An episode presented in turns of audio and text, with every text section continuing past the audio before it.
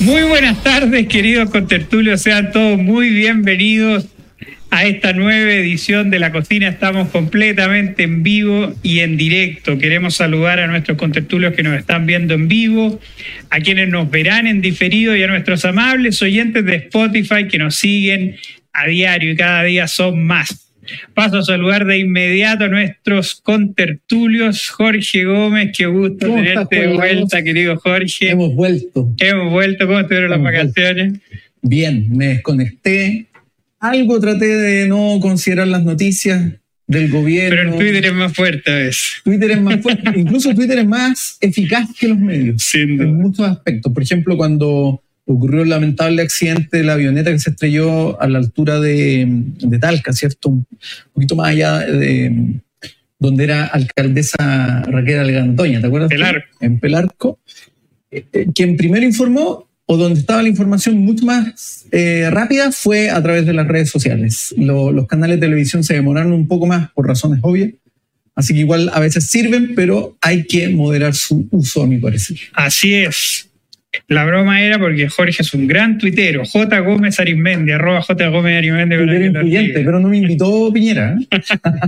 Vas a saludar también al gran Basti Romero. ¿Cómo estamos, Basti? Muy bien, ¿y tú, Nuestro economista de cabecera y además nuestro experto en música urbana, como demostró la semana pasada. Y tratando de crecer en Twitter igual. Por favor, arroba cuánto. Arroba BS Romero arroba BS Romero. Hay que seguirlo, hay que para que lo sigan, ¿ah? yo también lo sigo se mandó un hilo muy bueno y que tiene que ver mucho con nuestro plato de entrada, porque esta semana se viene una votación muy importante en la Cámara de Diputados, se va a votar la idea de legislar en la sala eh, de la reforma de pensiones, algo que se ha hecho basado en muchas mentiras, es decir, este gobierno si algo puede calificar, creo yo, esta reforma eh, de pensiones es la impostura del gobierno, ya sea en base a ciertas mentiras que ha dicho como también a ciertos actos de cierta inconsecuencia. Por ejemplo, Mario Marcel, cuando era presidente del Banco Central, fue uno de los grandes, una de las grandes rostros que abogaba en contra de los retiros. Ahora cede a este autopréstamo, ¿no es cierto?, pedido por, eh, por eh, Oyarzo, Rubén Oyarce, ¿no es cierto?, del Partido de la Gente, que quiere ser el gran adalid, ¿no es cierto?, de los retiros y de este autopréstamo entre muchas otras cosas. Yo, eh, antes, de que, antes de que entráramos a lo prometido, ¿no es cierto?, que son las mentiras en las cuales ha basado el gobierno su reforma de pensiones, Jorge Gómez Basti, les quiero preguntar cuál es su observación general en torno a, la reforma de pensiones que se va a votar este miércoles. A ver, a mí me parece que acá la discusión ha estado eh, esencialmente enfocada en dos aspectos, a mi parecer, por parte del gobierno. Por un lado, un cortoplacismo que lo que busca, pensemos que quedan dos años de, administración, es eh, instalar la idea de que ellos subieron las pensiones y de que subieron las pensiones de manera inmediata. Ahora, eso se está haciendo a costa de las pensiones de los futuros eh, trabajadores. Ese es el punto clave de fondo y ahí me parece que obviamente el gobierno está de alguna forma eludiendo eh, los consejos y las advertencias técnicas. No nos olvidemos, por ejemplo, que David Bravo en una entrevista en, si no me equivoco, TVN, le consultaron si él consideraba adecuado este proyecto y él dijo abiertamente que no. Y David Bravo es probablemente uno de los eh, economistas que más ha abocado a estudiar el tema de pensiones, porque, entre otras cosas, advierte que el proyecto actual, incluso con estos matices que se han incluido en la división del 6% entre 3 y 3%, ¿cierto? De alguna u otra forma, va a generar una merma para las futuras pensiones eh, de nosotros, efectivamente, de quienes hoy día estamos en edad laboral y eh, luego vamos a ser ciertos adultos mayores. Por lo tanto, acá hay un cortoplacismo que lo que busca es efectivamente generar un efecto de respuesta y solución que en términos estrictos, y aquí cierro, no está considerando la necesidad de que el sistema sea viable en el, largo plazo y todo sistema de pensiones tiene que ser de alguna forma viable y sostenible, por eso el sistema de reparto no es viable eh, y además tiene que ser sostenible a lo largo del tiempo y eso me parece que no se está considerando. Baste. Sí, bueno, aparte de no ser viable, el, esto no es ninguna sorpresa lo que está haciendo el gobierno. Al fin y al cabo, está siguiendo la línea que siempre quiso, que es terminar con las AFP. Acá la, la reforma propuesta y los lineamientos que tienen adentro son para eso, no son para mejorar las pensiones de, de los jubilados a futuro. Son eh, efectivamente para debilitar el mercado de capitales, para agregar un control del Estado sobre estos fondos y al fin y al cabo terminar con las AFP. Yo creo que ese es como su caballito de batalla que ellos quieren promover. Tal cual, tal cual. Yo, yo ante lo dicho por Jorge y lo dicho por Basti, agregaría otro punto también bastante importante, que es el hecho de que el gobierno está dejando de lado tanto el consenso técnico como el consenso social. En cuanto al consenso técnico, los expertos, ya sea en la Comisión Bravo y en la Comisión Marcel, han dicho que lo importante es subir las cotizaciones de las personas y además subir la edad de jubilación en el caso de que sea necesario. Ese resulta ser el consenso técnico y si nosotros analizamos la reforma de pensiones que está proponiendo el gobierno, poco caso hace a las verdaderas necesidades que se tienen para que el sistema funcione y el sistema pueda permitir dar mejores pensiones a las personas. Y en segundo lugar, también se olvida absolutamente del consenso social. Más de un 70% de los chilenos quiere que cada peso que salga de su sueldo, que salga del fruto de su trabajo, vaya a su cuenta individual, como no puede ser de otra forma y como lo dictamina la justicia.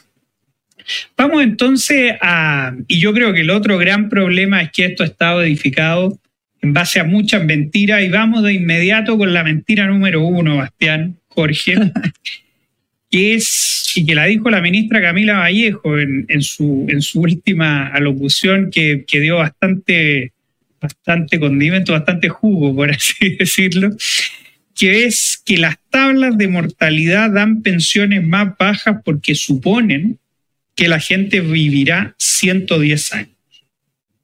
Falso, totalmente falso. Las personas en Chile no viven hasta los 110 años. Eso es una gran mentira. Las pensiones en realidad se calculan hasta la probabilidad que nosotros tenemos de vivir. En el caso de los hombres, eso es alrededor de los 86 años en promedio, y en el caso de las mujeres son 5 años más, llegan a los 91. Y eso, lo que, los ahorros que uno genera durante su vida laboral, se dividen entre los años que uno tiene por vivir después de jubilarse. Y cada mes a uno se le paga la pensión de acuerdo a eso. Pero eso no se divide en toda la cantidad de meses hasta los 110 años, eso sería ridículo. Los 110 años es un número que, al que se llegó por un tema probabilístico de tablas de mortalidad, pero no se considera que alguien vive hasta los 110 años, sino que existe la posibilidad de que una quizás, o, o incluso menos, pero una persona entre 10.000 personas llegue a vivir 110 años en Chile.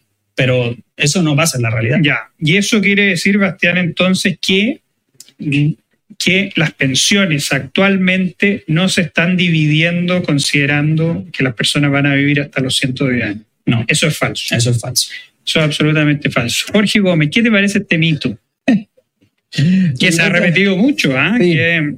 Y, de muchas personas. El, diputado Carlos Bianchi, antes Jimena Rincón era una de, de las grandes promotoras en contra de esto. Llama bastante la atención porque de alguna manera este tipo de planteamientos, me refiero a calcular las tablas eh, con ese nivel de magnitud, son de alguna forma expectativas, es decir, tal como decía Bastián, responden a ciertas probabilidades, pero no es que se presuma que todas las personas van a vivir hasta los 110 años. Es como, es como decir, ¿cuánta probabilidad hay entre los hombres de desarrollar una cierta afección? Hay un marco y dentro de ese marco hay cierto, cierto, ciertos sujetos que entran en ese, en ese, en ese marco, eh, eh, valga la redundancia, y otros que quedan simplemente fuera, pero es una aproximación. Entonces a mí me, me, llama mucho la atención que se recurra a este tipo de argumentos, porque de alguna forma se hace sabiendas de que eventualmente la gente no lo va a comprender y por lo tanto se, instala eh, en ese sentido una idea de un, mito que obviamente es eh, producto de un malentendido y de un desconocimiento en cómo operan muchas veces los criterios a nivel estadístico o cómo se hacen proyecciones, por ejemplo, a nivel de, eh, por ejemplo, la expectativa de vida de una población. Porque esto es como que uno dijera, mira, la expectativa de vida en Chile es de 88 años. Eso no significa que todas las personas vamos a vivir hasta los 88 años. Es una expectativa y por lo tanto es una aproximación a algo que eventualmente puede ocurrir. Entonces me parece que de parte de la autoridad además el problema de que se recurra a este tipo de argumentos, lo que muestra también una falencia de los, de los propios sujetos que hoy día gobiernan. No, y además, si la ministra Vallejo de verdad quiere subir las pensiones de las mujeres, tiene que hacer algo muy simple, que es subir la edad de jubilación de las mujeres, que eso es una cosa que nadie se atreve a hacerla, pero que se tiene que hacer por justicia.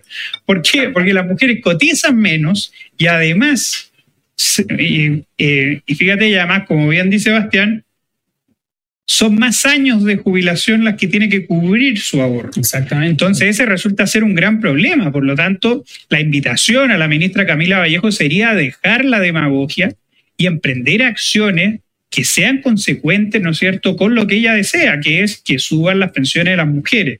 Pero ya nos hemos dado cuenta que las pensiones no se dividen hasta llegar hasta los 110 años. Eso es algo absolutamente falso y ese es un mito que ya ha estado difundiendo el gobierno, sobre todo la ministra Camila Vallejo.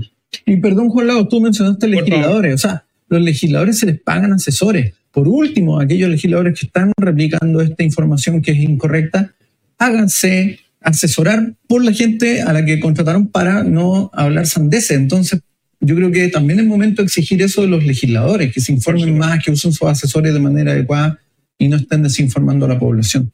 Así es. Vamos a la mentira número dos, que esta es una mentira que, que, ha sido utilizada no solamente por este gobierno, sino que por los gobiernos pasados, que es que el 6% adicional va a ser con cargo al empleador. Es decir, en nada lo va a afectar a usted, sino que es el empleador el que se va a sacar la plata del bolsillo y se la va a entregar a la, a la administradora de fondos de pensiones o al Estado según lo que pide el gobierno. Eso es imposible, porque los recursos, ese 6% extra, tiene que salir de alguna parte. El empleador no es que tenga esta plata guardada y no la quiera pasar. Esos recursos tienen que salir de alguna parte. En el caso de este dilema entre el empleador y el empleado, claro, no va a ser el empleado, el, empleado al que le bajen el sueldo eh, para cotizar un extra 6%, lo va a pagar el empleador. Pero esto lo va a hacer a costa de beneficios para, para el empleado. Puede ser que en el futuro no le den un aumento de sueldo o que se demoren más tiempo en, en subirle el sueldo o que no se lo den simplemente. o que se corten algunos beneficios. Eh, puede ser estacionamiento, puede ser salaguna, cualquier tipo de beneficios extra que un empleador le da a un empleado se pueden cortar para así acortar los gastos y poder pagar este 6% extra.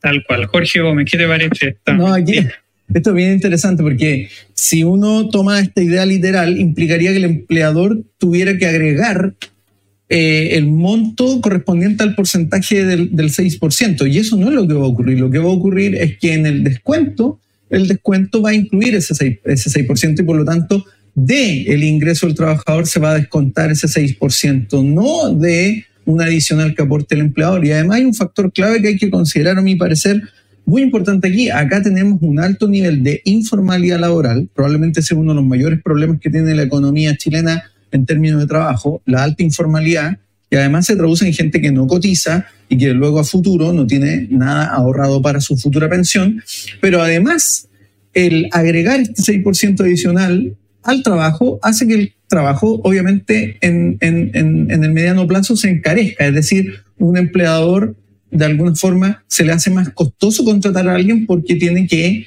implicar un mayor monto o un mayor gasto para abordar eh, el, poder cumplir con, con, por ejemplo, estos, estos costos que se hacen eh, y que eventualmente se le cargan al empleador, pero en realidad se le está cargando al trabajo, al valor del trabajo de cualquier persona eh, en Chile. Entonces me parece que también a veces se tiende a decir, no, esto va a ser a costo del empleador, bajo la idea de que no va a haber un costo para los trabajadores y sí existe un costo para los trabajadores, sobre todo el costo aumenta para quienes buscan trabajo, porque obviamente eh, para a la hora que lo contraten, obviamente el empleador también va a tener que desembolsar una mayor cantidad de recursos que muchas veces no es porque el empleador no lo tenga, o sea, no lo quiera disponer, sino que simplemente porque los vaivenes económicos hacen que no los tenga para poder contratar más gente. Entonces me parece que eso también es importante aclarar.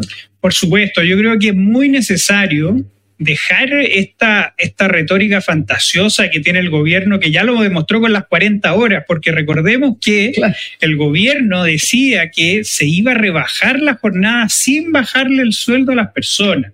Es decir, intentar hacer por decreto algo que al final el mercado laboral lo va a terminar determinando por sí solo y sin la necesidad de un decreto. Es decir, es ahora donde las 40 horas no se bajen los sueldos de las personas, pero claramente a los nuevos contratados se los va a pagar según lo que rindan y según sea su productividad.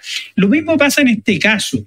¿Por qué? Porque a usted, querido Contestulio, que nos está mirando en la casa, tiene que entender algo. Su empleador lo puede mirar de muchas formas. Lo puede mirar como un gran trabajador, como un buen amigo, como una buena persona, pero también lo ve como un costo para su empresa.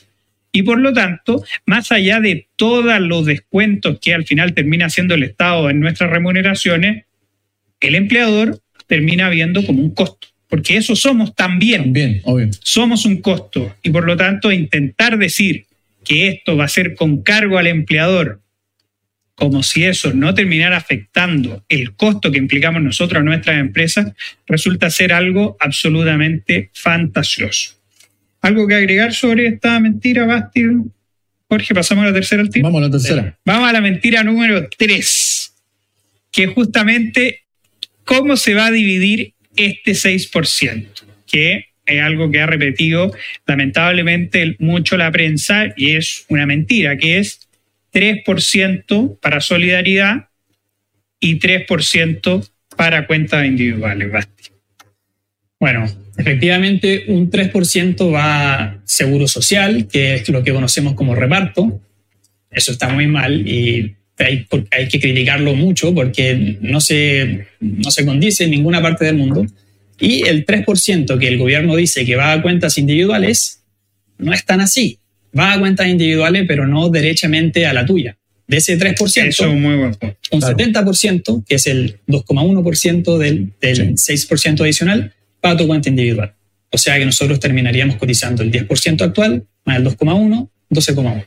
Pero ese 0,9 restante para llegar a 3% va a un reparto intrageneracional. Es decir, que se va a repartir a las cuentas individuales de otras personas y va a ser de las personas que ganan menos o sea que va a ser progresivo, pero no va a ir a tu cuenta. No, podemos decir y aseverar firmemente que ese 3% a cuentas individuales va a ir a cuentas individuales porque no va derechamente a la tuya. Eso va a ser un 2,1. 2,1. Así es. Jorge Gómez, ¿qué te parece esta mentira?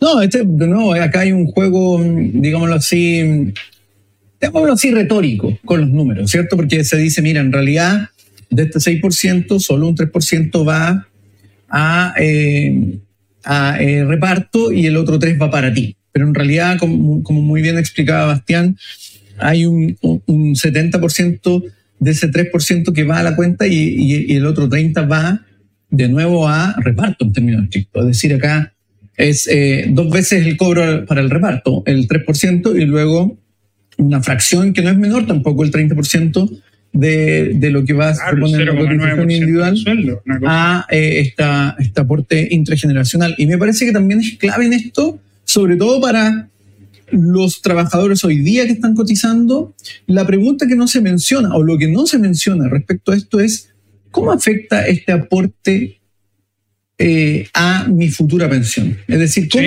afecta que me saquen el 3% para reparto hoy día más este 0,9% eh, de lo que se supone a mi, a mi cuenta individual. ¿Cómo me afecta esto a futuro? ¿Cómo va a ser mi pensión futura?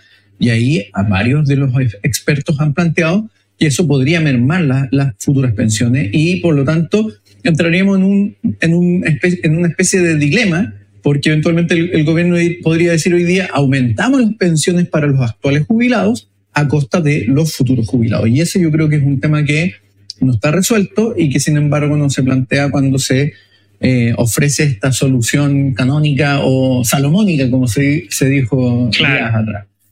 Absolutamente. Lo que quiere el gobierno al final, con ese 3% que nos van a quitar del sueldo, es una reforma tributaria escondidas. Es nada más y nada menos que eso, esos son impuestos. Y resulta ser muy curioso que el gobierno además nos diga que necesita o para qué están los impuestos, por ejemplo. Los impuestos están para que se suban las pensiones, pero bueno, también está ese descuento que va a ocurrir en nuestro sueldo mes a mes. Por lo tanto, ese impuesto, ese 3%, es un impuesto al trabajo encubierto. Y creo que eso es algo, una tónica que ya se está volviendo costumbre en el gobierno, que es, además de pedir plata vía reforma tributaria, está intentando quitarnos plata vía otra, otra reforma. Lo mismo pasaba con la reforma a la salud, por ejemplo, que... que bajo la excusa de hacerlo por nuestro bien. Exactamente. Entonces, eso, eso resulta ser bastante complicado. Lo mismo pasa con la reforma de la salud cuando decía que ese 7% que nosotros pagamos de nuestros sueldos pasa a un sistema universal. Bueno, eso no es nada más que otro impuesto encubierto. Por lo tanto, en el gobierno, más que una obsesión o un intento por intentar subir las pensiones, está un intento por quitarnos más plata y eso resulta absolutamente lamentable. Vamos a la mentira número cuatro, que esta fue, yo creo, eh, yo creo que fue un exabrupto de la ministra eh, Janet Jara, que ante una entrevista que se le hace a la presidenta de la asociación de AFP, ¿no es cierto?, Paula Yasigi, eh, que ha sido una vocera bastante, bastante interesante, dice lo siguiente, Janet Jara, las AFP buscan perpetuar su negocio rentable para ellos, pero que entrega pensiones de hambre. La principal solidaridad que debemos tener es la empatía y al parecer a esta industria le falta. ¿Qué opinión te merece estas declaraciones de Janet Jara? A ver, eh, no es trabajo de las AFP tener empatía. Tampoco es trabajo de la AFP generar pensiones que sean altísimas, sino hacer el mejor trabajo posible para hacer rentar las cotizaciones que nosotros contribuimos todos los meses. Es decir, si es que las pensiones son bajas en Chile, que pueden serlo, eh, no es culpa de las AFP en sí, es culpa del sistema y de las reglas del juego en las que las AFP trabajan. De hecho, eh, hay estimaciones de que la rentabilidad que uno tiene al final de su vida laboral, un, 68% eh, más o menos, es la rentabilidad que generó la AFP. Y el tercio restante de, de todo este fondo, de todo este ahorro que uno juntó durante su vida laboral, es lo que uno cotizó, lo que contribuyó cada mes. Pero la gran mayoría es lo que la FP contribuyó haciendo que tus ahorros crecieran. Entonces, si las pensiones son bajas, no es porque la FP esté haciendo un mal trabajo y que le falte empatía, sino es porque las reglas del juego no han cambiado como deberían cambiar, como lo es aumentar la cotización a cuenta individual y subir la edad de jubilación para así tener más ahorros, eh, debido a que estamos eh, muriéndonos más tarde, los chilenos vivimos más tiempo, y, em, equiparar las edades de, jubilación entre hombres y mujeres, que de verdad no hay razón para que sean Absolutamente. Jorge Gómez. A ver, yo creo que acá la ministra Jara muestra muy bien una retórica que ya hemos visto y que yo creo que los ciudadanos tienen que estar atentos a esto, porque esta es la apelación y la misma apelación que se hizo durante la borrachera octubrista diciendo no fueron 30 pesos, fueron 30 años es la misma apelación emocional donde se trata de convencer a las personas de que Chile es el peor país del mundo, que en el fondo es el paraíso del neoliberalismo y la desregulación. La Corea del Norte del neoliberalismo. y una serie de cosas. Eh, y que luego estos mismos actores que dicen esto terminan desdiciéndose eh, porque en, en otro contexto no les conviene decir lo que decían. Lo mismo ocurrió, ¿cierto?, con el transporte público, cuando el precio del transporte público subió 30 pesos y armaron un escándalo y obviamente asusaron eh, la evasión y decían que la evasión era una forma de protestar ante el alza y resulta que posteriormente el mismo pasaje del metro subió, ¿cuánto subió? Ahora, más de 150 pesos y ahí no dijeron nada. Entonces acá es el mismo argumento y además hay que tener ojo porque es el mismo argumento meramente emocional, porque aquí lo que trata de instalar la ministra Jara, ¿cierto? Al decir que las empresas no tienen empatía. En primer lugar, las empresas no son personas. Las únicas, las únicas entidades, si queremos decirlo así, que pueden tener empatía son las personas. Eventualmente pueden ser los animales que tengan un cierto nivel de empatía, pero ni el Estado ni las AFP tienen empatía porque son estructuras impersonales, no son personas como tales. Y por lo tanto la empatía o pretender que la empatía exista en ese nivel es algo bastante engañoso, ¿cierto? Y además, ella trata de instalar esta idea de las pensiones de hambre, pero uno podría preguntarse, ¿cómo era el sistema de pensiones antes del desarrollo del sistema FP? ¿Cuántas personas quedaban fuera de, de recibir cualquier tipo de pensión? ¿Cuán endeudados estaban los sistemas de caja de pensiones? Muchas veces hoy día en la discusión se dice, pero mire, las Fuerzas Armadas, pero las Fuerzas Armadas tienen un sistema de pensiones que funciona a base de endeudamiento. Y no necesariamente es rentable, es un sistema que funciona a punta de deuda. Y cuando los países adoptan estos sistemas a punta de deuda, lo que termina ocurriendo es, por ejemplo, lo que ocurre hoy día con los jubilados en Japón, que a pesar de que tienen un sistema de pensión garantizado, tienen que igual trabajar para poder hacerse un ingreso a fin de mes. Entonces, acá vemos un poco también el mismo problema de que en vez de apelar a una discusión técnica, simplemente se trata de torcer la mano apelando a cuestiones em, emocionales y además burda. A mí me parece que esto de una ministra del trabajo es bastante burdo, pero bueno, no, yo no espero mucho de... no, ¿y qué más se puede esperar? ¿Qué más se puede esperar si la ministra del Medio Ambiente nos dice la semana pasada que, que no es prioridad, que, que un gran proyecto minero se instale, que no es prioridad para Chile? Bueno, las prioridades de Chile al parecer no son las prioridades que tiene una activista ecológica y aquí nosotros nos damos cuenta que la ministra Jara, que la han intentado vender como una figura de Estado o como la figura del PC para ser una próxima candidata presidencial, es una figura bastante activista, cuyo problema en realidad no son las pensiones de los chilenos, sino que son la existencia misma de las AFP. Y es aquí donde se ve el gran interés que tiene este gobierno.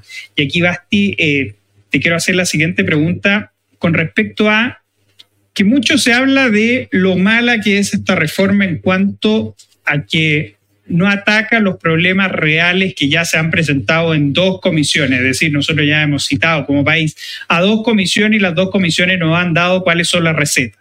Aumentar la cotización y aumentar la edad de jubilación, cosa que esta reforma de pensiones lo ignora completamente pero también hay otros efectos asociados con un mayor incremento del poder del Estado en la medida que se vaya consolidando eh, esta reforma de pensiones. Si nos puedes contar un poco más, eh, Basti, sobre, sobre esto y por qué al final Paula, eh, Paulina Yasigi tiene razón en que esto es una estatización gradual de los fondos de pensión.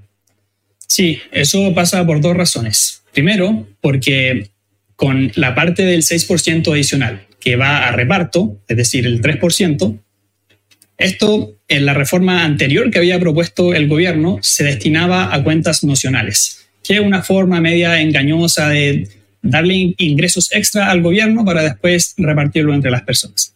Pero ahora en esta nueva eh, propuesta de reforma, las cuentas nocionales se eliminaron, pero sigue esa recaudación por parte del Estado. Entonces, la forma en que funciona es la siguiente. Uno aporta un 3% de sus ingresos a cada, cada mes en, en forma de cotización. Esto se va a una piscina gigante de fondos de todos los chilenos y se les va pagando de, de las personas que están trabajando a los actuales pensionados.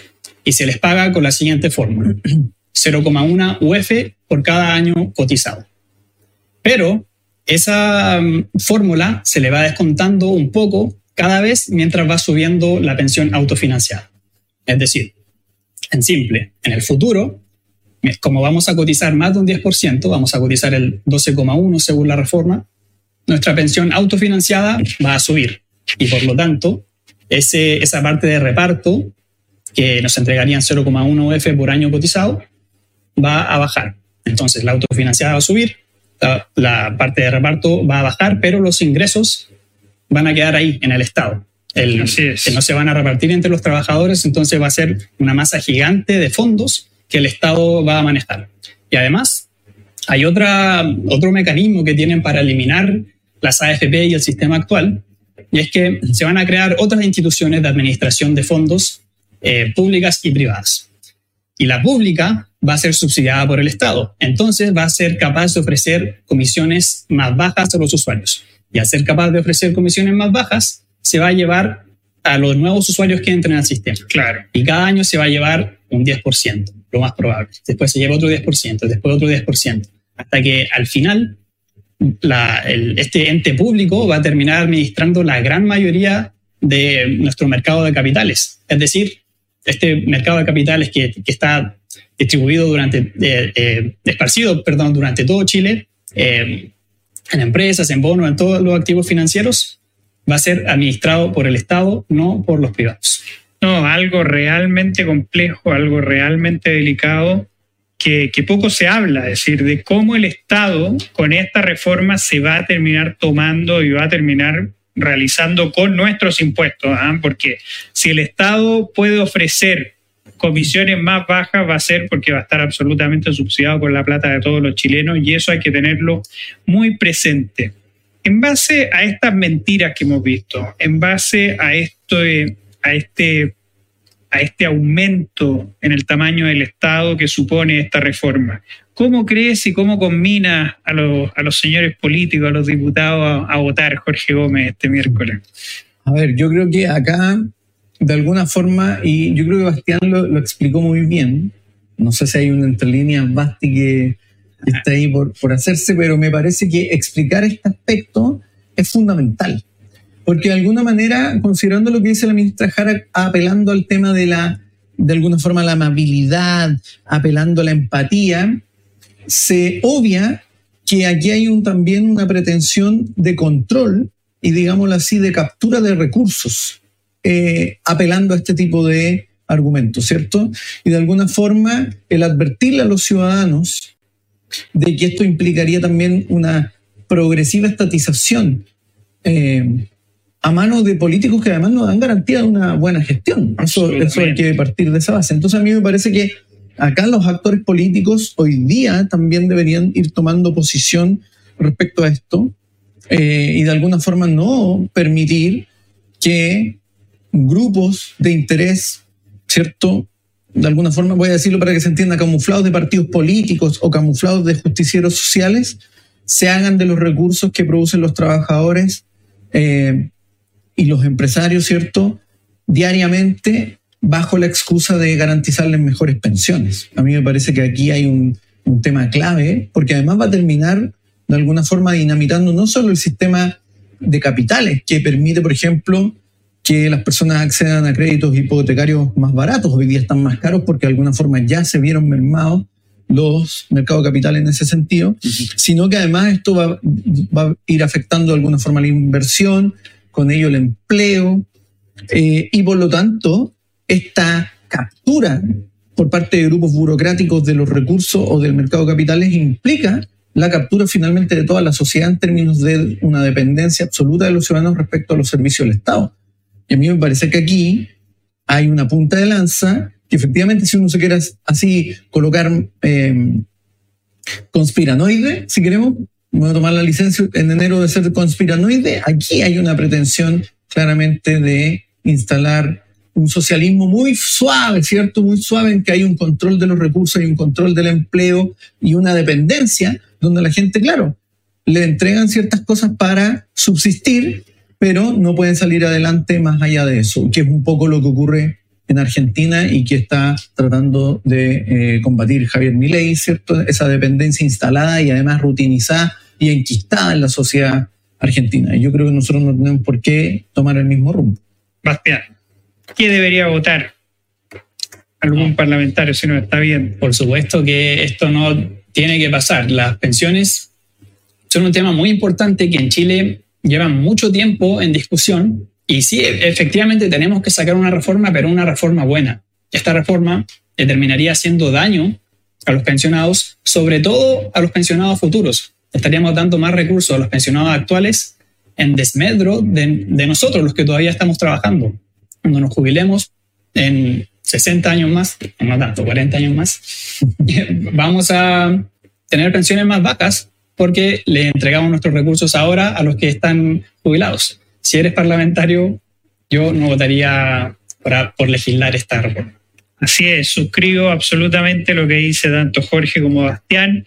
Invito también a cabo yo de, de dejarle en el chat en vivo el hilo de Twitter que hizo el gran Bastián Romero, ¿no es cierto?, mostrando las mentiras del gobierno y las medias verdades del gobierno en cuanto a esta reforma, reforma tributaria. Grábenlo, ténganlo presente, sobre todo en este debate creo yo que se han dado razones bastante de peso para que puedan enriquecer la discusión del debate en torno a la reforma de pensiones y ese siempre ha sido el interés de la cocina en la FPP, Jorge Gómez. No, y agregaría algo que ¿Mm? me parece clave a propósito dichos de la ministra Jara, pero además de la ministra Vallejo. La ministra Vallejo en algún momento dijo que el crecimiento económico no era importante para garantizar derechos sociales. Sin embargo, y aquí los, los legisladores hoy día tienen que tomar la defensa del crecimiento económico, porque es el crecimiento económico el que eleva el per cápita de los países, el que permite que las personas accedan a mejores empleos, el que haya más inversión y mejores trabajos, y que por lo tanto los jubilados tengan también mejores pensiones. Es esa es la fórmula, ahí está la fórmula. El resto siempre ha mostrado el camino hacia el fracaso, eh, a la pobreza, pero a la pobreza no de los políticos, a la pobreza de la gente. Y eso yo creo que ya llegó el momento que los políticos que aman Chile, sea cual sea el sector, se pongan los pantalones cortos. Absolutamente.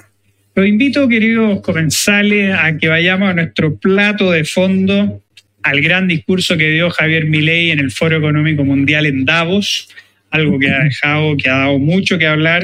Se han escrito columnas bastante interesantes, una de ellas de quien les está hablando, ¿no es cierto?, Juan Lago en el libro. Pueden leerla, ¿no es cierto?, en la página de la Fundación para el Progreso, fppchile.org. También Gerardo Varela en el Mercurio dio una gran, una gran eh, columna al respecto.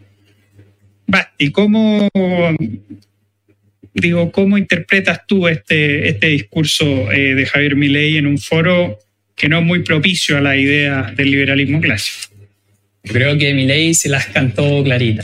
Ahí Milei fue en contra de todo lo que la mayoría de estos líderes mundiales que se encuentran en el foro piensan o se adjudican. Por ejemplo, Milei eh, les habla del crecimiento económico y cómo ocurrió a través de la historia. Hay un economista que se llama Angus Madison, que es un historiador economista, que ha hecho las estimaciones de cuánto era el PIB del mundo desde el año cero. Desde el año cero. Y se puede ver en este gráfico que ha crecido casi nada entre el cero y el año 1900, entre 900 y 950. Pero de ahí en adelante, como bien dice mi ley, esto se disparó, porque la productividad de todos se disparó exponencialmente, creció nuestra educación, que creció nuestra salud, creció nuestro cuidado por la naturaleza. Todo esto porque se implementaron medidas de libre mercado que permitieron a las personas ser eh, más libres, ¿cierto? Y poder eh, hacer transacciones más fácil. Hubo un ambiente eh, más amigable con los empresarios, impuestos no tan altos que permitieron que las empresas crecieran, que las personas se volvieran más productivas y que por ende creciera la economía de forma exponencial. Se puede ver también en los países, en un mapa, los países más libres son precisamente los países con mayor crecimiento económico, los más ricos. Eh, por ejemplo, los países nórdicos, Estados Unidos, Canadá, Nueva Zelanda, Australia. Y en el caso de, América del Sur, Chile está dentro de los países más libres. Porque si lo comparamos con, con nuestra región, ¿cierto? Con Argentina, Venezuela, Brasil, todos ellos, nosotros tenemos mejores derechos de propiedad, mejor estado de derecho en general, más seguridad o, quizás la tuvimos en algún momento y eso nos ha permitido tener un ambiente más amigable con el emprendimiento y así eh, desarrollar nuestra economía de forma que el crecimiento de todos ha sido más grande. Así es. Oye, nos saluda en el chat Alexis Rojas desde Dublín. Y mira, mira qué interesante. Dice, no sé qué hago mirando esto. El algoritmo me lo mostró y ahora estoy mirando. Así que muy bienvenido, Alexis. Y para que el algoritmo siga mostrando, tiene que compartir este video, tiene que darle like a este video, tiene que suscribirse al canal de la Fundación para el Progreso y también hacer clic en la campanita de notificaciones. Bueno, Irlanda también, uno de los países por supuesto. mayor libertad económica, impuestos muy bajos a las empresas y por eso se han desarrollado muchísimo, no solo en su economía, sino que también en su educación, en su salud, en su naturaleza, tienen de los mejores índices. Jorge Gómez, ¿cómo, cómo evalúas tú este discurso de Milei en Davos? Puede ser un, un, comentario como crítico. A ver. Porque me llama mucho la atención las críticas que se suscitaron en torno a lo dicho por Javier Milei digámoslo así, que uno podría definir, esas críticas provenían desde el llamado progresismo global, ¿cierto? De alguna forma se acusó a Milley de tener un discurso eh, radical eh, frente a los grandes liderazgos o los, los grandes liderazgos de las corporaciones globales y de los gobiernos. Y esto es interesante porque de alguna manera parece ser por un lado que el el progresismo global se ajustó a las grandes corporaciones a nivel global. Sin duda, claro. De alguna forma abandonaron lo que en 1900, si no me equivoco, 92, 94, se planteaba en Seattle, ¿cierto?, con las advertencias de los gobiernos corporativos y la globalización. Esto es interesante, hay que considerarlo, porque de alguna forma lo que hoy día empezamos a ver es que el discurso crítico a las grandes corporaciones a nivel global ya no es un discurso propio de las izquierdas como ocurría a inicios de los 90, sino que más bien es un discurso propio hoy día de las derechas. Y ahí hay que empezar a, obviamente, a separar un poco la madeja, pero me llama mucho la atención que de alguna forma los que en algún momento se decía los grandes críticos de las grandes corporaciones, de la, de la, de la globalización mercantil, etcétera, etcétera, critiquen a un presidente que efectivamente esbozó una crítica de ese tipo en el corazón, ¿cierto?, de, eh, llamémoslo así, el capital financiero global. Es decir, aquí probablemente eh, George Soros se sintió ofendido por Javier Milei, ¿cierto? George Soros, que financiaba la Revolución Democrática, probablemente se sintió ofendido con lo dicho de Javier Milei. Me parece interesante esto y hay que darle una vuelta, porque de alguna forma aquí entra el punto de cómo se pone en tensión eh, la crítica que hace Javier Milei de alguna manera este capitalismo de, de amigote, este cronicapitalismo, eh, cómo de alguna forma ese cronicapitalismo es impulsado, por ejemplo, por potencias como China, donde las libertades personales y políticas no son consideradas algo tan importante, y cómo eso además se produce bajo la venia de los grandes bancos o las grandes corporaciones a nivel global. Entonces, me parece que ahí también hay un punto interesante en esto, la historia dice, o se supone que dice que grandes banqueros financiaron, por ejemplo, la revolución rusa. Entonces uno se puede hacer estas preguntas. Eh, ¿Por qué esta respuesta ante esto que mi ley plantea y que de alguna forma denuncia frente a todos los que eventualmente son los que toman las grandes decisiones a nivel mundial? Y me parece que eso es muy decidor. No, absolutamente. No fue ovacionado. Claro, no fue ovacionado, pero su video ha sido lejos el más visto han visto, es decir, los el video de Javier Milei ha sido visto 40 veces más que el video de Pedro Sánchez, presidente de España, o 20 veces más que el de Emmanuel Macron, el presidente de Francia. Por lo tanto, que ha tenido impacto, vaya que lo ha tenido. Y vaya que lo ha tenido en un lugar donde las ideas pro mercado, las ideas capitalistas reales, eh, no son muy bienvenidas. Es decir, el World Economic Forum y su creador, Klaus Schwab, ¿no es cierto?, es un firme defensor de algo que él denomina como el capitalismo de stakeholders, que no es otra cosa, ¿no es cierto?, que un capitalismo eh, bastante corporativista, bastante considerado como un crony capitalismo, que en realidad, más que preocuparse de entregar bienes y servicios de calidad a las personas como debería ser cualquier, eh, cualquier misión de una empresa, obviamente quieren dedicarse a entregar mucho más, mucho más elementos, como si las empresas fueran un, cierto ente neutro moralmente que no eh, y, que necesita de otros adornos para eh, digo para ser complementado para ser valorizado moralmente. Y eso es algo completamente falso y creo que Javier Milei lo dijo muy bien. Es decir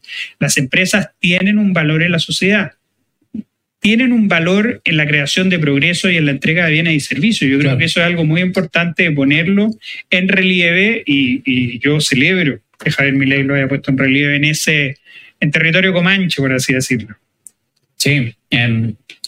Una cosa que yo quiero destacar del discurso de Milei es que él argumenta contra esta obsesión que tienen todos estos líderes mundiales contra o a favor de la igualdad y de la justicia social y que su respuesta para ello es a través de los impuestos. Como bien dice mi ley, si bien hay alguna, eh, algún argumento para estar a favor de, de, pagar impuestos, para financiar bienes públicos, pagar defensa, las policías, ese tipo de cosas, uno no tiene la opción de no pagar impuestos, como bien dice mi ley. uno no puede rehusarse a eso. Y eh, los impuestos suben cada vez más en nuestros países, en América Latina, pero también en los países desarrollados, europeos, nórdicos, los que ya recaudan mucho porque tienen impuestos a la renta gigantescos, ellos aún así quieren subir sus impuestos, aunque ya tienen una red de, de, seguridad social donde ya casi no hay pobreza y todos viven en el desarrollo, ellos aún así eh, siguen encontrando cosas que tienen que financiar y para las que tienen que recaudar más impuestos. Y por eso, alrededor del mundo hay una tendencia de, de subir y subir más los impuestos. Esto pasa en Francia, en Reino Unido, en Estados Unidos, en Alemania, en todos estos países que nosotros normalmente admiramos, siguen subiendo los impuestos. Entonces, ¿qué, cuál es, ¿qué es lo que estamos buscando? ¿Quizás estamos subiendo impuestos solo por subirlos o realmente queremos financiar algo? No, exactamente. Es, increíble cómo muchas veces grandes empresarios disfrazan como generosidad el pagar grandes impuestos cuando en realidad lo que están pagando es una competencia mucho más capaz, el, aumentar las barreras de entrada a nuevos competidores.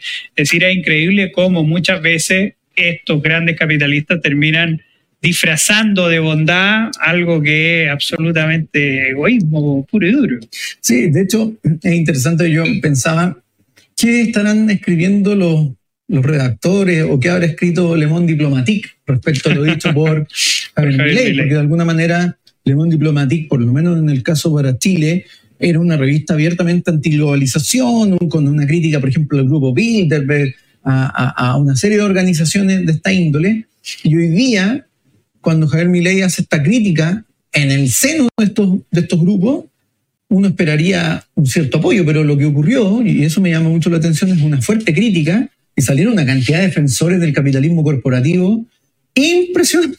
Absolutamente. Impresionante. Entonces me parece que hay que darle una vuelta y también me parece que hay que ver qué implicancias tiene esto en el discurso de los propios liberales. Yo creo que también, por ejemplo, en el caso de América Latina, muchos en su discurso liberal han eludido la crítica al capitalismo amigote, al capitalismo, que muchas veces en América Latina funciona a base de contubernios entre el poder empresarial y el poder político. Yo creo que eso también hay que atacarlo de alguna manera porque es la forma en que muchos grupos empresariales consiguen, ¿cierto?, eh, crear barreras de entrada o privilegios para ellos seguir creciendo e impedir la competencia. Yo creo que eso también ahí Javier Milei lo pone sobre el tapete eh, porque ah, podríamos decir, Juan Lagos, que Javier Milei no solo criticó el socialismo como tradicional, criticó el socialismo de parte de los grupos eh, de los grandes grupos de tomadores de decisiones que crean socialismo para las grandes empresas a nivel global. Los socialistas de todos los partidos. Los socialistas como, de todos los partidos. Como decía el gran Hayek, que el, el camino socialismo creado para las grandes empresas a nivel global. No, y además, y además hizo una enumeración súper interesante. Dijo, bueno, estos son los socialdemócratas, los comunistas, los socialistas, los demócratas cristianos, ¿no? Nos dejó títere con, No, dejó cabeza. títere con cabeza. Así que bastante interesante. Si usted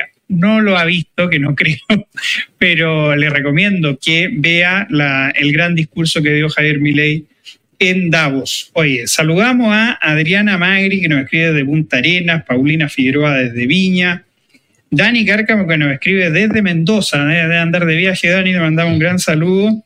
Eh, también a Alexis Roja, que nos escribe desde Dublín, a don Marco Pablaza, que nos escribe desde Concepción, le mandamos un gran abrazo y un gran saludo.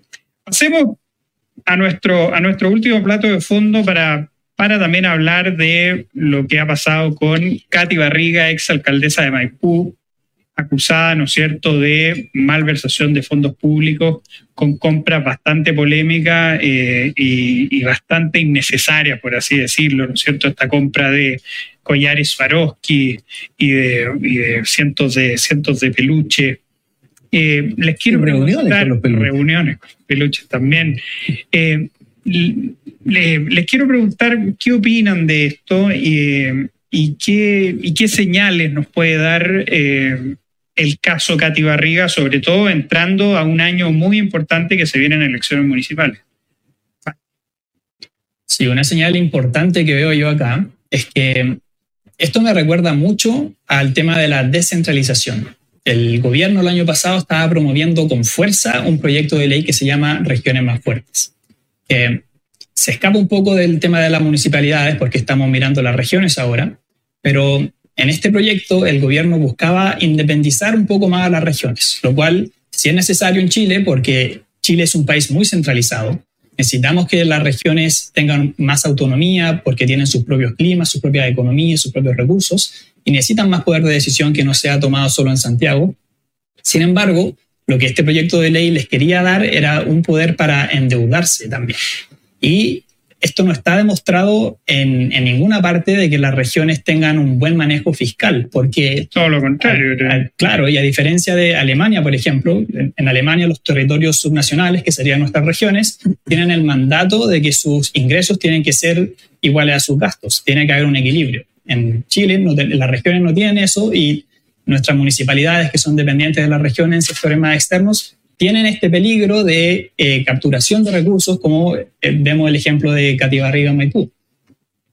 Por eso, este proyecto de, ley de regiones más fuertes tiene que ser eh, revisitado porque el gobierno ahora lo tiene durmiendo, pero seguramente lo va a volver a traer a, la mesa y tiene que asegurarse de que se modifique en, el, en, el, sentido de que el endeudamiento sea muy limitado, sea en armonía con lo que se endeuda el gobierno central. No puede ser a diestra y siniestras porque si el, gobierno regional o las municipalidades deciden endeudarse y después no pueden pagar este, esta cifra, el gobierno central no puede entrar a salvarlos porque eso se cobra al final con nuestros impuestos y entramos a pagar deudas que eh, son interminables.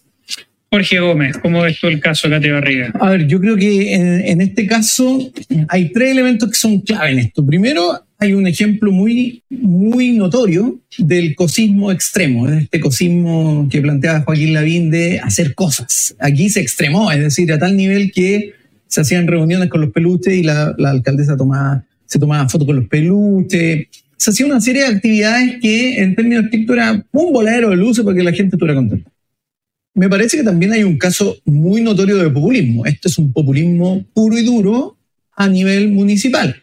Ahora uno tiene que hacerse la pregunta, ¿cuántos eventuales actores políticos o la prensa presumió que Katy Barriga tenía una carrera promisoria hasta la presidencia? Y eso yo creo que también habla muy mal de el mal ojo respecto a aquellos que empiezan a hacer cosas de esta forma para hacerse conocidos.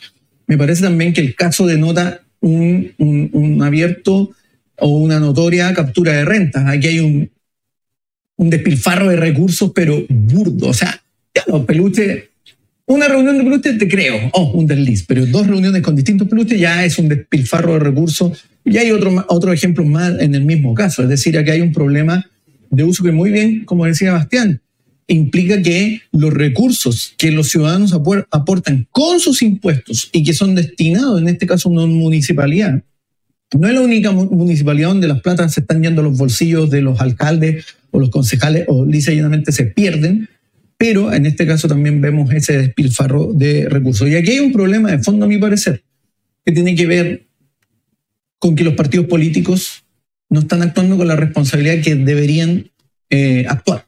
¿En qué sentido? En que no puede ser que los partidos políticos no evalúen a quienes ponen para candidatos a cargos de representación popular como una alcaldía o, por ejemplo, una eh, diputación. Es decir, los partidos políticos tienen que hacerse responsables de a quienes colocan en la papeleta, porque de alguna forma son ellos los primeros que eh, evalúan y prevén cómo va a ser la conducta de un militante o de un candidato que ellos promocionan. Lo mismo ocurre, por ejemplo, para el caso de democracia viva con Revolución Democrática. Ellos son responsables de darle el afrecho a sujetos como Andrade u otros en, en, esos, en esas situaciones.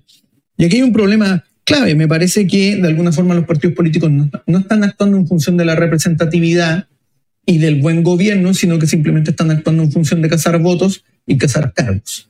Entonces es momento que los partidos políticos se pongan mucho más responsables con respecto a quiénes colocan y con qué criterio los colocan para ser eh, funcionarios y además representantes del el pueblo. Entonces me parece que también ahí los partidos políticos tienen una responsabilidad y hay que tirarle el, darle el tirón de orejas. Si la política no puede ser espectáculo y farándula, hay hoy día necesidades mucho más imperiosas que requieren más preparación, más responsabilidad y no frivolidad, porque ya tenemos un gobierno frívolo. Entonces, no queremos más, más frivolidad en la política. Yo creo que es una alerta para, para todos los políticos de todos los sectores. No, absolutamente. Yo creo que el caso Katy Barriga demuestra varios, varios problemas. Obviamente hay problemas en la misma Katy Barriga y hay que esperar a que la justicia dictamine por cuánto monto es responsable. Es decir, hasta el momento hemos visto solo las, las acusaciones de la fiscalía y la fiscalía obviamente te va a acusar por todo, hasta que hasta porque mataste a Kennedy, ¿no es cierto? Entonces hay que ver obviamente eh, cuál va a ser el veredicto final sobre, eh, sobre eh, el caso Cati Barriga. Hay puntos que yo destaco ¿ah? eh, en cuanto al juicio. El hecho de que no se haya ido necesariamente a prisión preventiva, yo creo que demuestra que la prisión preventiva no tiene que estar para todos los casos. La prisión preventiva no tiene que ser un castigo anticipado y muchas veces se está demostrando que la prisión preventiva es para eso y por lo tanto yo creo que existen medidas mucho menores y en eso me sumo a lo que han dicho muchos penalistas en felicitar al juez de tener el coraje de no mandar a prisión preventiva a Katy Barriga, haciendo que era lo que esperaba el populacho, casi como asociándolo inmediatamente a un castigo. Pero fíjate que ojalá Katy Barriga fuera una manzana podrida en un cajón de manzana absolutamente brillante, pero eso es, algo absolutamente falso. Primero, hay un paper que salió en una revista que se llama Applied Economics, que dice lo siguiente, dice que es tanto el malgasto en las municipalidades, que las municipalidades con un 53% de su presupuesto podrían entregar los mismos servicios que entregan actualmente. Y ese mismo, eh, eh, esa misma publicación dice lo siguiente, dice que si en 2008 un 37,5% de los fondos municipales eran mal gastados, en 2018 es más del 70%. Es decir, de cada tres, de cada cuatro pesos que entran a las arcas municipales, tres son mal gastados. Y eso es algo que hay que tenerlo presente. Además, el caso Cati Barriga supone la, peor mezcla de lo que se ha dado en los últimos años de la política, esta reivindicación de la farándula y del nepotismo. Y ahí yo creo que hay figuras como Joaquín Lavín Infante que tienen mucha responsabilidad, porque Joaquín Lavín Infante fue el aval político de Katy Barriga y fue uno de sus grandes promotores y de sus grandes defensores, y por lo tanto, que una persona que fue alcalde de Las Condes, que ya también está siendo cuestionado por su manejo en las municipalidades, no puede quedar impune al ser aval de una persona que, que en realidad entró en situaciones catastróficas en la municipalidad de Maipú y que, y que va a impedir a la derecha gobernar en Maipú durante mucho tiempo por culpa de una mala gestión municipal.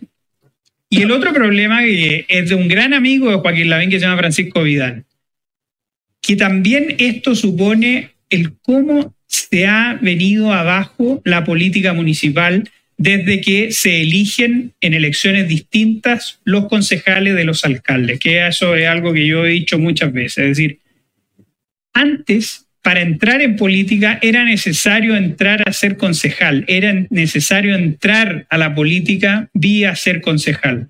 Ahora eso es algo absolutamente impensado y vemos que los políticos están entrando inmediatamente a ser diputados y vemos mucha gente con poca experiencia política que termina siendo diputado inmediatamente. Luego de esa reforma, el cargo de concejal ha sido un cargo absolutamente indeseado y eso es un desastre para Chile. ¿Por qué? Porque el Consejo Municipal es el principal fiscalizador del alcalde y por lo tanto necesitamos de consejos municipales fuertes. Necesitamos intentar, yo por mí, revertir esa pésima reforma que hizo Francisco Vidal en cuanto a dividir las elecciones entre alcalde y entre concejales. Y además, yo haría lo siguiente, y esto es algo quizá un poco impopular, pero yo le subiría el sueldo a los concejales. Es realmente penoso ver cómo funcionan los consejos municipales en la actualidad, Jorge Gómez. A mí me tocó ver, por el caso de eh, Sierra Bella, me tocó ver los consejos municipales de Santiago, que uno espera que sea la comuna donde se dan grandes debates, era realmente penoso. Hace muy pocas semanas al concejal Agustín Iglesias eh, en Independencia, una concejala se burlaba de él porque era tartamudo. Sí. Realmente es increíble cómo se ha terminado bastardeando la actividad municipal por culpa ya sea de eh, acciones puntuales de, de las personas, pero también por problemas estructurales e institucionales. Nuevamente estamos viendo reformas mal hechas y eso resulta ser absolutamente ruinoso en el caso de Cati Barriga. Nos va quedando poco tiempo, así que los invito a ir a nuestros jugos de inmediato, ya que tenemos a nuestra Marce sana y buena. Viene con nuestra cámara y se dirige inmediatamente hacia Jorge Gómez, que nos va a dar su jugo de la semana.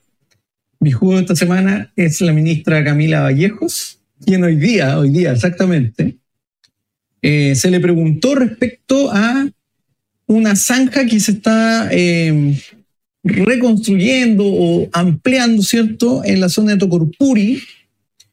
Y lo increíble es que la ministra, quien en 2021 dijo que las zanjas y la construcción de zanjas era volver a la Edad Media y poco menos que al holocausto nazi, eh, hoy día en su respuesta dijo, bueno, hay que ver qué tipo de zanja es de la que estamos hablando. De alguna forma, intenta poner un matiz que es muy engañoso, porque la zanja, más allá del fin con el que se construía, siempre sigue siendo una, una zanja, en términos conceptuales. No hay una diferencia semántica eh, con una zanja. Una zanja siempre es una zanja, en 2021, 22, 23 o 2024. Y sea quien sea el gobierno, es una zanja. Y de alguna forma aquí el problema es que, claro, como ellos pontifican y ella pontificó de alguna forma contra una propuesta, calificándola al tiro moralmente de una manera, hoy día no, no tiene forma de explicar cómo su propio gobierno está haciendo una zanja. Y claro, el problema de fondo es que hay robo de vehículos, hay un flujo de personas ilegales, muchos de ellos, no todos, pero muchos de ellos que son delincuentes abiertamente, que operan para el crimen organizado, que trafican drogas, que trafican armas y otra serie de cosas, ¿cierto? Hay trata de personas y por lo tanto lo que está haciendo el gobierno es construir esta zanja porque está buscando una forma de controlar eso.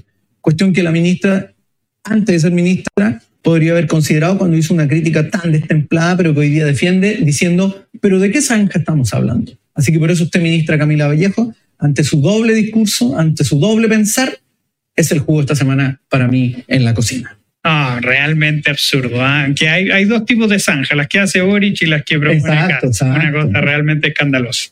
Mi jugo de la semana, que es un juego del día, es el del presidente de la CPC, Ricardo Mewes, que llama a no rechazar la idea de legislar en pensiones, confundiendo entre debatir un tema y la idea de legislar un tema, que son cosas absolutamente distintas.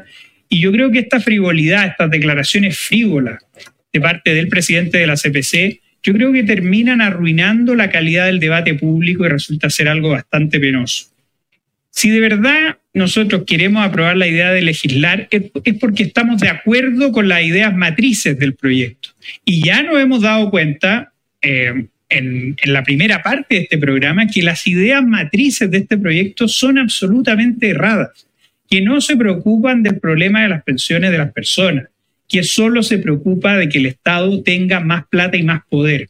Por lo tanto, mi invitación al presidente de la CPC es ser mucho más responsable a la hora de emitir declaraciones y que si él está de acuerdo con todas estas propuestas del gobierno, que lo diga abiertamente y que no se quede con estas declaraciones confusas sobre y que terminan confundiendo la idea de legislar con, eh, con el debate parlamentario. Así que mi jugo es para el presidente de la CPC, Ricardo Meuers. Bastián. Mi jugo de la semana, similar al de Juan Lagos, va para la diputada Gael Yomans, que también invita a no rechazar la idea de legislar la reforma de pensiones, al mismo tiempo que dice que no es negociable el 3 y 3. Yo digo que el 3 y 3 es precisamente lo que está mal con la reforma, aparte de otras cosas pero el 3% que va a tus cuentas individuales debería ser más. No es suficiente, según lo que han dicho los expertos, la Comisión Marcel de hace mucho tiempo, la Comisión Bravo, que lo que siguen diciendo, esta cotización a tu cuenta individual debería ser del orden del 16%, 18% o incluso más, como lo hacen en países desarrollados. Y el otro 3% que va a reparto también tiene un problema gigantesco de demografía. Nosotros en Chile no estamos haciendo más viejos como población, entonces no van a ver en el futuro tantas personas jóvenes para financiar a los pensionados que ya no van a estar trabajando. El reparto por eso no funciona. Y además se agrega esto encima de que el Estado va a capturar más, más fondos sin tener que distribuirlos, entonces se va, eh, se va a crear este fondo gigantesco que el Estado va a manejar y que, que no lo va a pagar a los pensionados. Eh, por eso queda claro que esta reforma o este intento de reforma no es un intento por mejorar las pensiones de los chilenos, sino para terminar las AFP. Te pido, Marce, que nos quedemos con el gran Bastián Romero, que nos va a dar su bajativo, cuál es su recomendación de esta semana para nuestros comensales que toman nota. ¿eh? Hemos visto gente que, que nos dice, oye, estamos, estamos leyendo lo que nos, lo que nos recomiendan. Bueno, mi libro de esta semana es Mañana 3.0, los costos de transacción y la economía colaborativa. Lamentablemente este libro no está en inglés, perdón, no está en, español, solo está en inglés, eh, y es de mi economista favorito, o uno de mis favoritos, que se llama Michael Munger. Este libro nos cuenta sobre cómo la respuesta a casi todas las preguntas en economía son los costos de transacción y nos da ejemplos innovadores considerando plataformas digitales que están muy de moda como Uber, Cabify, especialmente ahora en Chile con la ley Uber, y también plataformas de alojamiento como Airbnb. Estas son plataformas, al fin y al cabo, de economías colaborativas que reducen los costos de transacción. Por ejemplo, Uber no está en el negocio del transporte como si lo están los taxis, sino que está en el negocio de la conveniencia. Nosotros tomamos Uber en vez de taxis porque es más conveniente tomar un Uber en vez de salir a tomar un taxi, tener que buscarlo y todo lo que eso conlleva. Por eso, si quieren entender los costos de transacción, este libro, que lamentablemente solo está en inglés, lo pueden encontrar en Amazon y en otras plataformas digitales. Muy bueno, no tan largo, lo recomiendo muchísimo. Gran recomendación, Basti. Mi recomendación es, lee ahí, ser estoico no basta, sabiduría epicuria para vivir el presente de Charles Senard, un libro bastante interesante que reivindica y vuelve a poner en valor la filosofía epicureísta, con su gran fundador Epicuro y también con sus grandes discípulos que han ido a lo largo de toda la historia, ¿no es cierto? Como Homero, como Virgilio, como Michel de Montaigne, como Erasmo de Rotterdam. Eh, muchas veces a los epicúreos se los asocia con un hedonismo ramplón sin ningún fundamento, pero de verdad eso es algo completamente falso porque el, el, el, epicureísmo. el epicureísmo también supone la importancia de vivir en el presente, la sobriedad, una reivindicación de la sobriedad para evitar deseos futuros, o la importancia de la amistad son muchas de las lecciones que nos deja la filosofía de Epicuro y por lo tanto es necesario no solo quedarse con esta lucha eh, de clanes así como estoicos contra Epicuro, sino que aprender tanto de Séneca como de Epicuro y este, este libro creo que es fundamental para ver qué es lo mejor que tiene el epicureísmo y es una recomendación eh, que se la hago de todo corazón. Así que ser estoico no basta, sabiduría epicuria para vivir el presente de Charles Senar. Debería recomendarla al gobierno, presidente. No sería mala idea. Bueno, mi bajativo esta semana está eh, muy en línea con lo que está ocurriendo en Chile y voy a un poco dar datos para explicar el por qué. Según el equipo de crimen organizado y homicidios, el llamado ECO, en dos meses han existido 128 homicidios y 35 secuestros. Solo en enero ya van 20 asesinatos. Todo esto desde Arica hasta el Biobío. Es decir, aquí hay un problema grave de agudización de la criminalidad. Y mi bajativo hoy día es el libro Narco Ciudad de México, CDMX, el monstruo que nadie quiere ver, de Sandra Romandía, David Fuentes y Antonio Nieto, un libro de 2019 de la editorial Penguin, donde se narra cómo el narcotráfico y la guerra al narcotráfico empezó a aparecer en la Ciudad de México a través de tres factores claves. Asesinatos sin eh, autor conocido, la expansión del comercio informal y el amedrentamiento de los locatarios comerciales a través de extorsiones. Algo que estamos viendo hoy día en la región metropolitana y probablemente en otras ciudades del país.